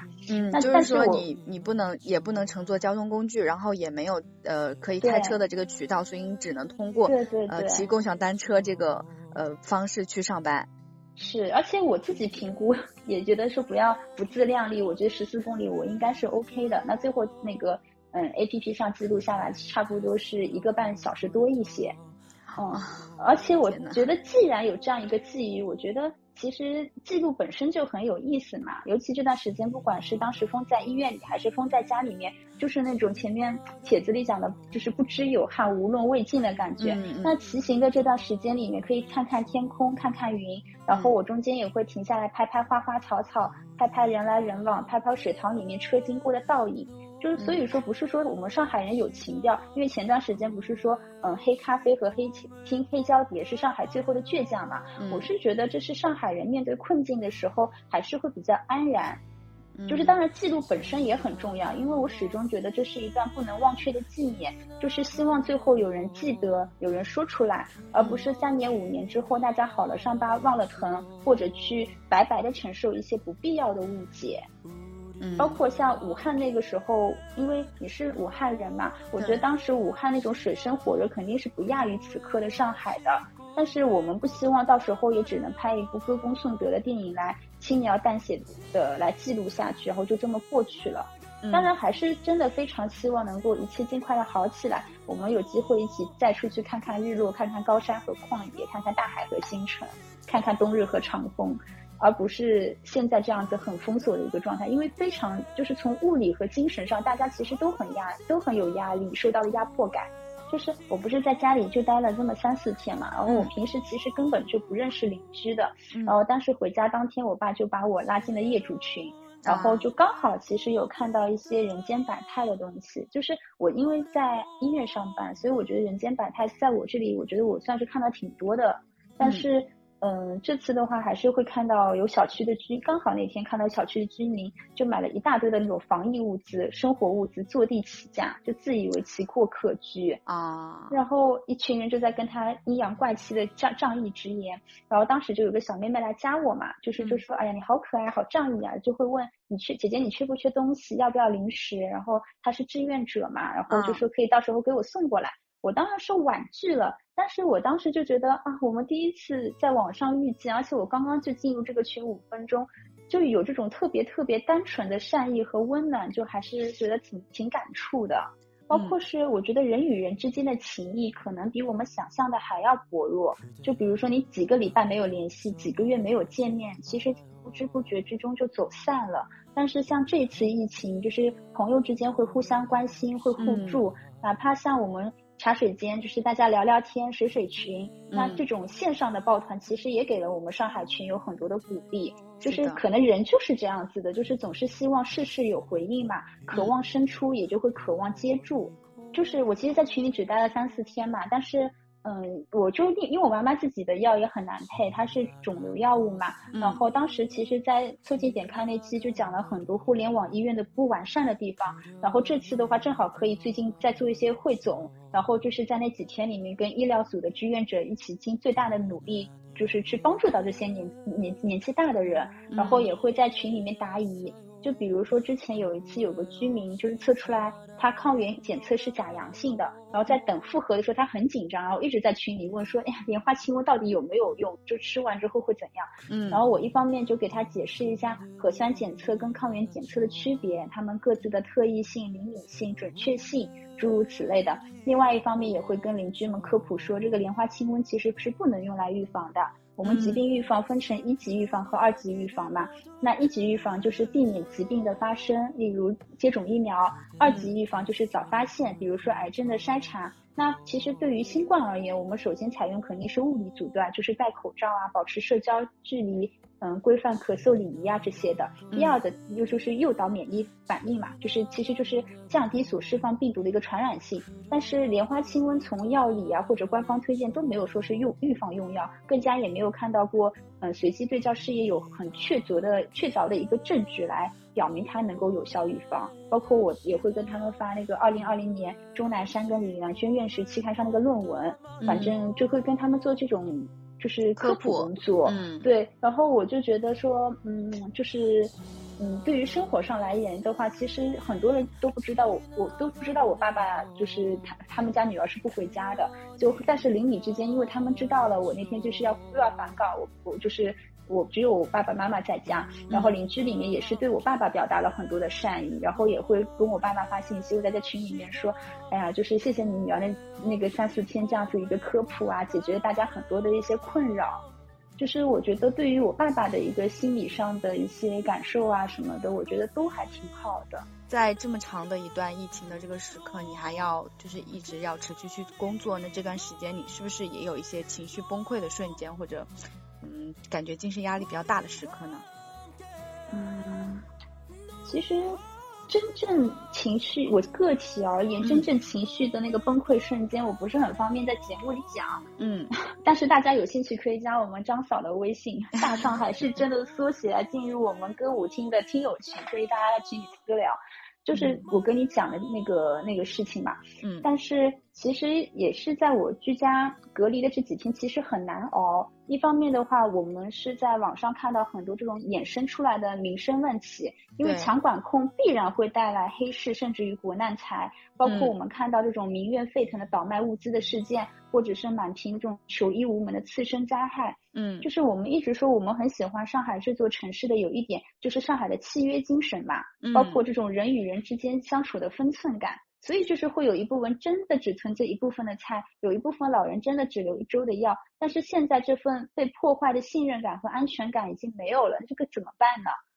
我觉得这个记住这个春天代价太大了，这个其实对于我来讲，其实心理打击也挺大的，包括我自己也是，就是你会很害怕自己变成就是大家不愿意靠近的那种人，在你连续熬夜熬到精疲力力尽，经历过倍感压力的一天之后，就会变得特别的脆弱。如果说我们做医生，有一部分原因是因为生命价值得到了体现，觉得这是人生的莫大快乐。但是此时此刻我们做的这些事情，在这个时局当下，我们真的还能拥有这种快乐吗？就是使命感这件事情本身就是很脆弱的东西。就是以前有句歌词嘛，“前生早糟蹋，前进不可查”，就是已经不记得当初自己为何出发。像嗯像现在这种当下超长的工作时间，很复杂的这种官僚的体系，严重的缺乏人手，就是会让人动摇的。另外一方面，就是现在医疗系统停摆嘛，那嗯新冠以外的一些病人，就是我们大家看到了呀，挣扎在挣扎在死亡线上、生死线上。那包括就是这两天，其实一直有一个嗯很善良、很温柔的一个脱口秀演员朋友，也是经常会把网上一些截图来发给我，问我说：“哎呀，你看这些这么多人破产了怎么办？上海有这么多手停口停的打工人怎么办？那我们普通人碰到六六妈妈、郎咸平妈妈的情况，他们可以去哪里？我们应该怎么帮他们？”然后有一次，他就我们就聊到嘛，说那些阳性病人应该去哪些定点医院。我说哦，这个我要去具体问一下。然后半个小时之后，我说我打听回来了，但是你真的想听吗？然后我才刚刚打出去一段文字，然后他就回我，他说我不想听了，知道之后越多，知道的越多越难受，我想做个鸵鸟。就我们这种怎么说呢？就是这种我们是真的见不得人的这种体面跟自尊，甚至于这种生存权就被莫名其妙的剥夺掉。就是现在这种人生百态，就是真的不能轻飘飘用四个字来概括。那当然，其实那天晚上我跟这个朋友的对话是结束于我最后告诉他，因为愤怒，其实我还是反而会壮志满满。可能就是因为医疗生态不好，才更加要做一个好医生。我也我也跟他说，说我明天终于要回去上班啦。那明天开始我们就不讨论这些了。那事实上也确实是这么做的。我说我接下去只跟你汇报我又救了多少人，帮了多少人，就是这样一点一滴，我们可能才会有希望。就像王小波说的嘛，就是在人世间有一种庸俗势力的大合唱，谁一旦对他屈服，就永远沉沦了。但问题是，没有人说做人不辛苦的，世界可能也确实不会变好，历史就是没有教育意义的。但是我们还有我们自己，这是林夕那句歌词嘛？因为全世界都那么脏，才找到最漂亮的愿望。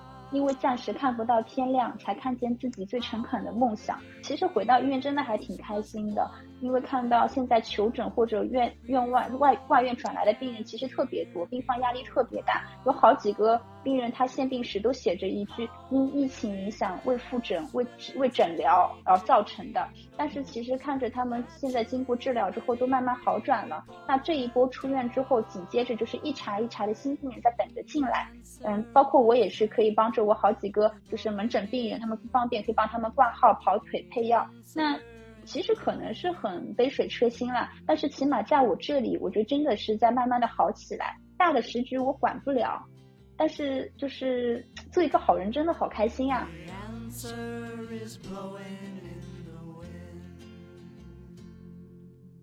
Hello，大家好，我是已经封控在了家里边接近三十天的播客新人啊，也自誉是一个美食家的蛋黄酱。那么其实疫情在家，我能得到的有限的食材，也就是社区分发的那两次的一个物资，还有偶尔就是在某些买菜 App 上边能够抢到的菜。团菜的话，我倒没有怎么经常参加，一个是我觉得价格太贵了，第二个呢，我就觉得那个接龙实在是我这种老年人玩不起来的一个游戏，就是因为确实我的群太多了，我每天点进去看到他们那个一个下拉全是接龙，就看得我头大，我也不知道该从谁那个地方开始接，所以就没有参与。因此呢，其实我这次印象最深刻学会的两道菜，我把一只鸡砍成两半，一道是辣子鸡，一道是青椒炒鸡肉。辣子鸡呢，说实话，就是走禽类的食物，我是第一次尝试，以前从来没有做过，所以这次做辣子鸡，除了稍微辣椒面糊了一点儿之外，其实味道还挺好。另外，其实让我最叫绝的就是那个青椒炒鸡肉。我把鸡肉给吃完之后，不是还剩很大一盘的青椒吗？但正因为物资紧缺的这样一个程度，我就把青椒给放冰箱里边，连着用了两天。用来干嘛？大家吃面不是一般会加那种浇头或者盖头吗？我就把那个青椒和下边的油，每次当做浇头往那个面食里边一加，我天呐，那味道！就以前可能我吃惯了的面，就变了一种食物，变了一种食材，太美味了。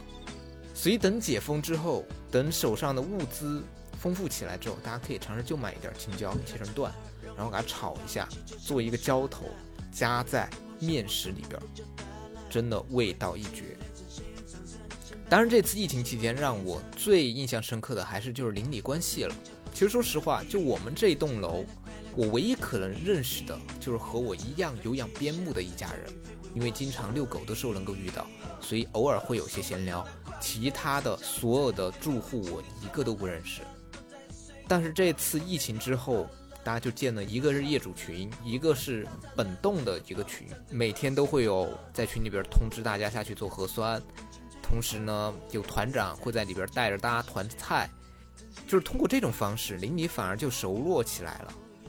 像我之前有说嘛，隔壁邻居有送一颗草莓，其实不止我家了，人家可能在疫情前收到了一两斤的草莓，里边也就总共也就七十来个，每户送一个，其实就差不多了，也就直接导致很多其实网上有说，哎，我们群是以物换物，我家有啥换你家啥，但是在我们楼层里边不是的，就是你家多了啥，你家需要啥，大家会免费提供。除了草莓之外，还有送馒头的。有家老奶奶特别擅长做馒头，但是呢，她家没有酵母，就在那个群里边说，哎，谁家有酵母？于是有酵母的就把酵母送给她。等老奶奶呢做了很多的馒头，就说我家里边做了很多馒头，大家都到几零几号来拿。就是这种邻里关系，仿佛就回到了小时候，我家住在那种筒子楼里边那种邻里关系，就整个小院儿里边大家都认识，互帮互助。所以其实疫情期间这次邻里关系的增进，让我的印象是最为深刻的。我当然也希望了，就是疫情结束之后，我们这栋楼的各位还是能够保持这样非常友善的邻里关系。大家好，我是大上海热心听友四十。很幸运，三年以来，我生活的这个城市基本上没有遇到大规模疫情的爆发。呃，所以当张嫂在茶水间征集内容的时候，我说我其实没有这种呃封闭在家的经验，然后听友们说你可以讲一下这种你的囤物资经验，那么我就来用音频跟大家聊一聊我的物资储备的情况。首先就是，呃，你的采购时间的节点和途径。那么在一开始呢，当你的城市出现第一例确诊的时候，你就要开始去有这个念头，你一定要去买东西了。然后在增长的过程中，要注意它的增长速度，日增的速度大概是二十个、四十个还是五十个确诊病例。嗯、三年以来，我觉得大家对这种病毒的传播速度和这种什么嗯病例的这种呃变种，大家都有一个大致的了解。那么这个目的是为了让大家判断本地疫情发展到什么情况了。本地疫情发展到什么情况，意味着你城市的这种管理的程度是要提高等级的。然后，那我们就要去根据这个问题去判断我们储备物资的速度。这里建议大家公众号上去关注一个本地信息发布平台，然后关心关注数字日增长的数字就可以了。因为公众号它是一个日更的一个内容，它是统计过去二十四小时的。那么相对来说，微博、呃抖音这种信息爆炸平台，你每天会看到各种信息，你会很乱的。所以我们只要关心数字就好。其次就是我们的储备物资的平台途径。首先呢，我们在这个时候就一定要去选择这种呃京东啊、天猫这种超市，他们的线上超市，因为他们基本都可以做到次日达。在疫情开始之后，我们就不能保证说我们外省的快递能够能够收到了。像这种呃次日达，我觉得是比较放心的。其次呢，就是呃现在的线下门店的呃小卖部这种便利店都是比较方便的。所以我们可以通过这些地方去查漏补缺。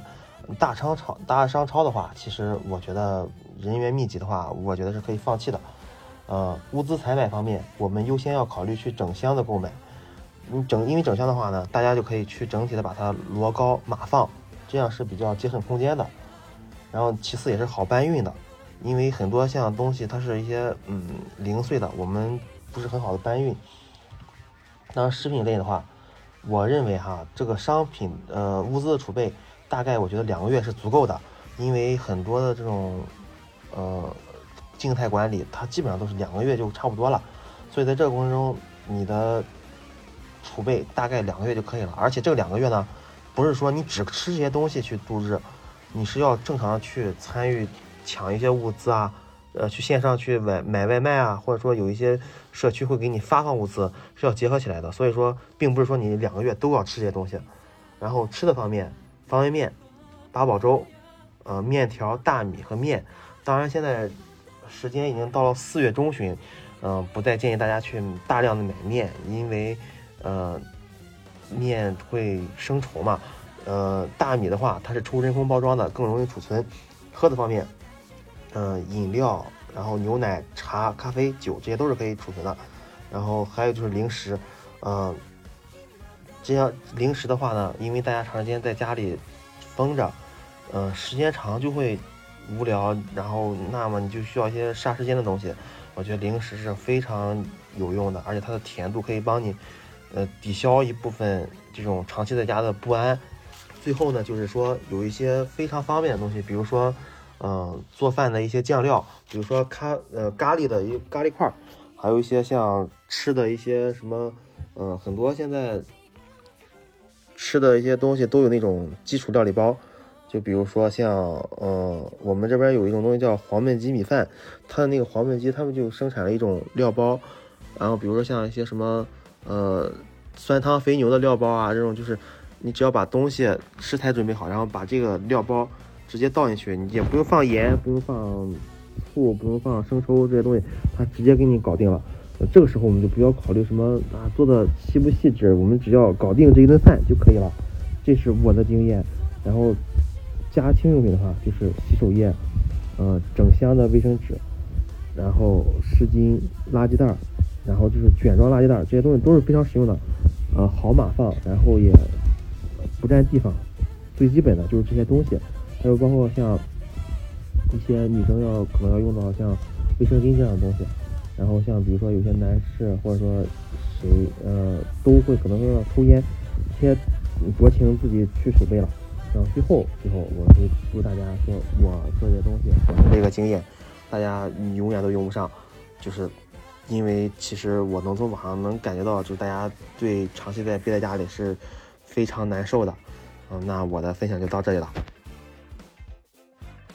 那接下来要和我们分享的这位朋友呢比较特别，那你先跟大家介绍一下自己吧。大家好，我是大上海歌舞厅的一位路人听众，今天已经是我封闭的第三十七天了。对，你先先跟大家讲一下你为什么是路人。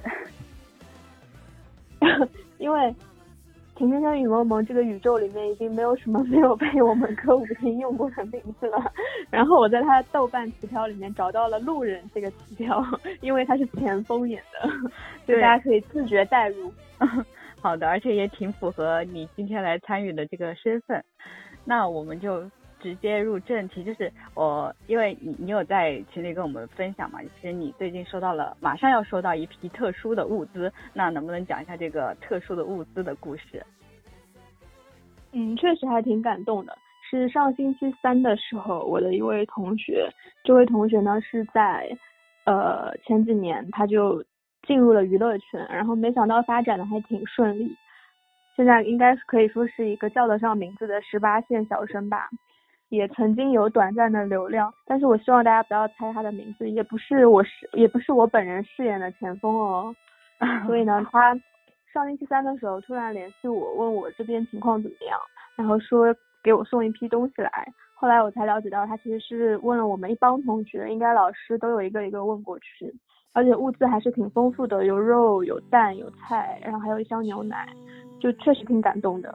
本来他上星期三问完之后，因为一直到昨天都没有消息，啊，我以为这件事儿可能就黄了。结果今天突然接到物资物资方那边的电话，问我就是能不能收到东西，然后他们大概是几天几号几号送过来，就确实还挺感动的。哦，所以是他就是自己去联系的这个供应方，然后给大家去派送的，对吗？嗯，肯定也不是他本人联系吧，但是他有在中间出一些力，因为他据我了解，他现在在拍戏，啊，而且还挺辛苦的。对，因为他那天问完我的联系方式之后，我就跟他客套了一下，问了一下他的情况，他半夜跟我说他还在大夜戏，然后还没结束，那时候大概是两三点的时候。哦，所以他是上周大概就是呃四月七八号的样子吧，可能。对对，上周那个时候比较严峻啊，对对对，嗯，对，然后那个时候我确实是家里没东西吃，已经有那么两三天了，所以当时我也很焦虑，日日夜夜都在刷各种买菜平台。结果这周情况突然缓解了很多，然后我今天早期是本来想联系他说，要么还没送到的话就把我的名字删掉吧，就给更需要的人。啊，没有想到物资方那边就联系我了，然后我想说我先收下来，然后再匀一些出去。嗯，那他是就是说是自己亲自就是一个个去问的你们同学吗？对对对。哦。他问完我们之后，还有一些就是你知道十多年没有联系过的同学，突然纷纷，突然纷纷开始互相交流，说哎呀那个谁谁谁问你了吗？然后说问了问了问了，就大家都很都没有想到会发生这样的事情，很意料之外，因为我们跟他已经很多很多年没有联系过，更不要说见面了。嗯，对，因为我之前有听到我的这位朋友有聊过他，然后其实我特别想告诉大家这这个人是谁，但是为了，就是这这个这位明星朋友他也比较低调，他也不希望就是或者说是蹭什么热度之类的，他可能就是真的想给大家做一点事情，所以呃我的这个路人朋友呢，他就就一直在提醒我们说不要不要说出他的非常有关的身份信息，但是可以说的是他是上海籍的，对吧？对，他是上海籍的。嗯，行，那反正有缘的话，大家可能还是会知道的。但是我我们这边就不方便透露了。那对于这位同学，你想说点什么吗？你有什么也祝福他之类的也可以。我祝福他重新从十八线回到十线，让全国人民再次知道他的名字。我觉得你有点谦虚了。我觉得他现在不不是十八线，还是有一些些资源的，还是还是挺不错的。然后，嗯，然后我们就是厅内知道这件事情之后，就是呃，之后如果有关于他的作品上线的话，我们这边有机会能够跟大家分享的话，我们也会分享的。因为确实是呃想给这样一个 默默做好事的艺人一些些那个曝光的机会。好的好的，那你还有还有什么要补充的吗？嗯，希望节目播出的时候，我们能走出小区门，在马路上收听这档节目。祝福大家。嗯，那可能有点难，因为我们节目这周就播出了。但是希望我们赶快解封吧，解封让我们一起去海底捞过生日吧。好的，好的，好的，加油！好的，谢谢谢谢我的朋友，谢谢路人朋友。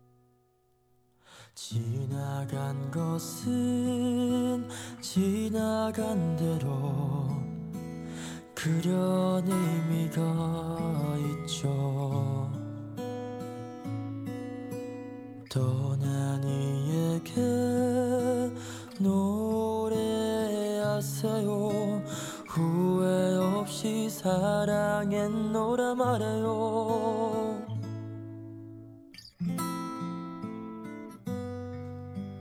그대는 너무 힘든 일이 많았죠 새로움을 잃어버렸죠. 그대 슬픈 얘기들 모두 그대요. 그대 탓으로 훌훌 털어버리고.